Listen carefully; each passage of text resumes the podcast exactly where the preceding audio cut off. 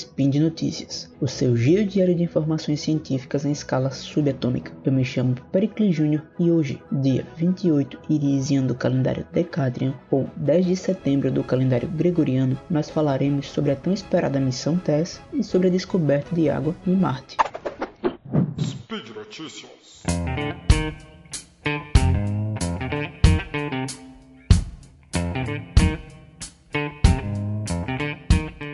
Eu havia comentado com vocês que a missão do Observatório Kepler estava chegando ao seu fim, não foi mesmo? Mas nossa busca por novos mundos não havia terminado. Pois é, hoje estou trazendo a vocês uma ótima notícia.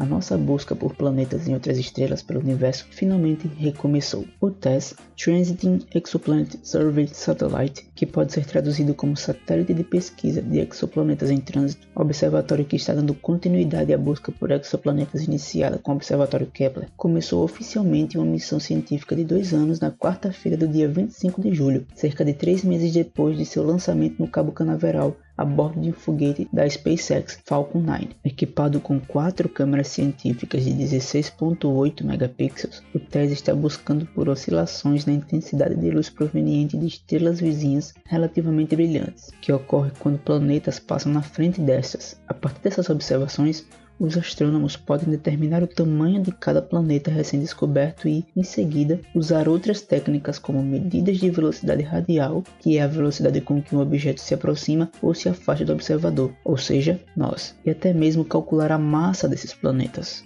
Como eu havia mencionado anteriormente, a tese é a continuação da missão Kepler da NASA, que está chegando ao fim de sua busca por planetas em torno de outras estrelas. Kepler foi a primeira missão da NASA dedicada a uma pesquisa de exoplanetas. Geralmente procurava mundos em torno de estrelas mais distantes, resultando em 2.650 novos planetas confirmados além do nosso sistema solar. A missão TESS é focada em observar estrelas mais próximas do Sol. Além disso, o Observatório Kepler só apontou para certas partes do céu enquanto Tess vai fazer uma varredura bem mais ampla. George Ricker, que lidera a equipe de ciência da Tess no Instituto Kevlin no MIT, falou, aspas, Você pode sair em uma noite escura e pode ver 6 mil estrelas ou mais no céu a olho nu. Nós vamos olhar para cada uma dessas estrelas. Fecha aspas. Aproximadamente 20 milhões de estrelas serão visíveis pelas câmeras sensíveis à luz da TESS, incluindo alvos até um milhão de vezes mais fracos do que os observáveis a olho nu, disse Ricker. Cerca de 200 mil dessas estrelas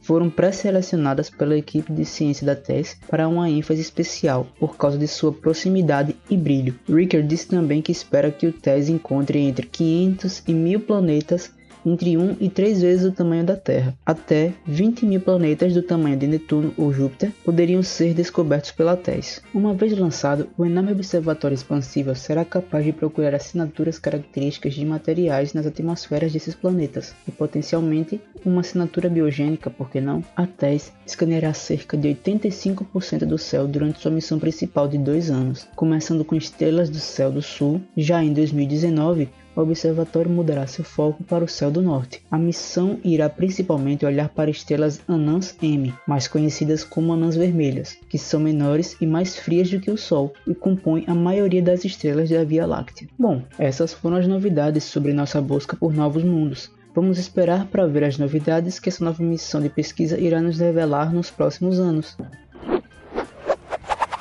Vamos agora falar sobre um outro fato muito empolgante que é sobre a descoberta de água líquida na subsuperfície do planeta vermelho. Bom, eu me atrevo a afirmar que quase todos vocês já ouviram falar alguma coisa sobre a existência ou não de água no planeta Marte. Evidências de que o planeta vermelho era rico em água no passado são predominantes em toda a sua superfície, na forma de vastas redes de vales fluviais secos e gigantescos canais claramente fotografados por espaçonaves em órbita, orbitadores, juntamente com landers, que são sondas que pousam na superfície do planeta, e até robôs exploradores também já descobriram até minerais que só podem se formar na presença de água líquida. Mas o clima mudou significativamente ao longo dos 4,6 bilhões de anos de história do planeta. E a água líquida não pode existir na superfície hoje. Então, os cientistas estão olhando para o subsolo. Os primeiros resultados da sonda Mars Express de 15 anos de idade já descobriram que existe gelo de água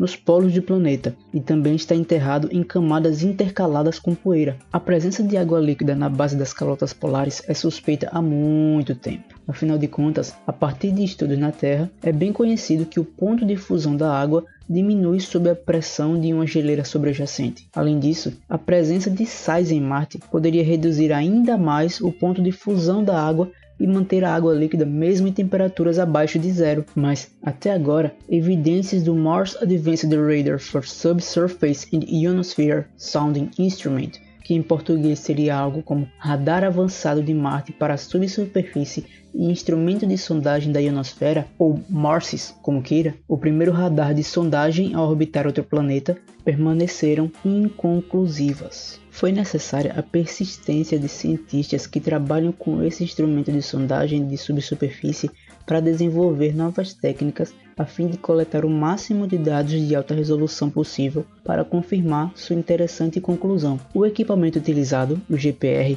Ground Penetrating Radar, ou radar de penetração no solo usa o método de envio de pulsos de radar para a superfície e determina quanto tempo leva para que eles sejam refletidos de volta para a espaçonave e com que intensidade. As propriedades do material, entre elas, influenciam o sinal retornado, que pode ser usado para mapear a topografia subsuperficial. A investigação do radar mostra que a região polar sul de Marte é feita de várias camadas de gelo e poeira até uma profundidade de cerca de 1,5 km numa área de 200 km de largura, analisada nesse estudo. Um reflexo do radar particularmente brilhante por baixo dos depósitos em camadas é visível dentro de uma zona de 20 km de largura. Analisando as propriedades dos sinais de radar refletidos e considerando a composição dos depósitos em camadas e o perfil de temperatura esperado abaixo da superfície, os cientistas interpretam a característica brilhante como uma interface entre o gelo e um corpo estável de água líquida, que pode estar saturado com sedimento salgado. Para que o MASSIS fosse capaz de detectar tal mancha de água, precisaria ter pelo menos várias dezenas de centímetros de espessura. De acordo com Roberto Ursay, principal investigador do experimento MORSIS, essa anomalia de subsuperfície em Marte tem propriedades de radar que combinam perfeitamente com a presença de água ou de sedimentos ricos em água. Vocês não acham empolgante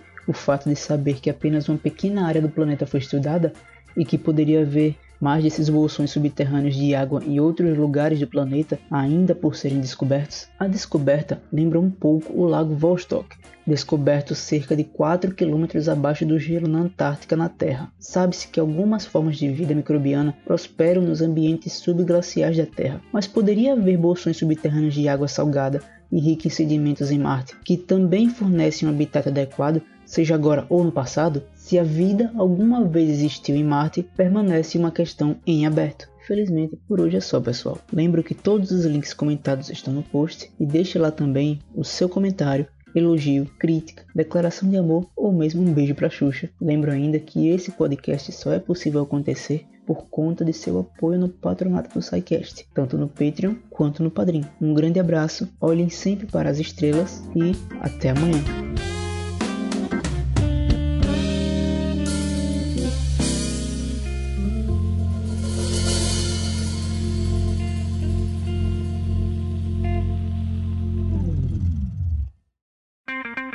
Edição por Felipe Reis.